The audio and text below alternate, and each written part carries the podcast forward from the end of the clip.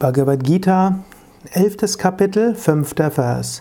Shri Bhagavanovacha Pashyame Partarupani Shata Shodha Nana Vidhani Viddivyani Nana Varna Kriti Nicha.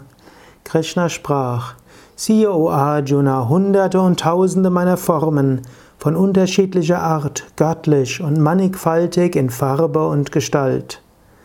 Sechster Vers. Siehe die Adityas, Vasus, Rudras, die beiden Ashwins und auch die Maruts. Siehe viel nie, viele nie zuvor gesehene Wunder, O Arjuna.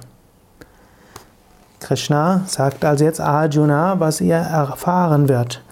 Er wird erfahren zunächst das physische Universum als Ganzes. Das gesamte Universum ist wie der Körper Gottes.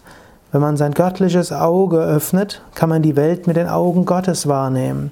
Und dort sieht man die gesamte Welt als Körper Gottes.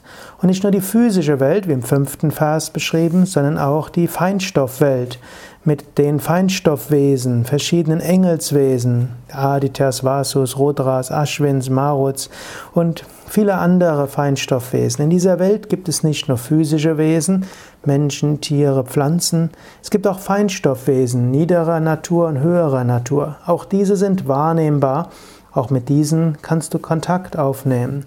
Nur Krishna wird auch sagen, wir sollen uns an keinem Relativen festhalten. Auch Engelswesen sind letztlich zu transzendieren. Letztlich wollen wir zu dem kommen, was ewig und unendlich ist. Eine gewisse Weise ist auch wie eine kleine Warnung.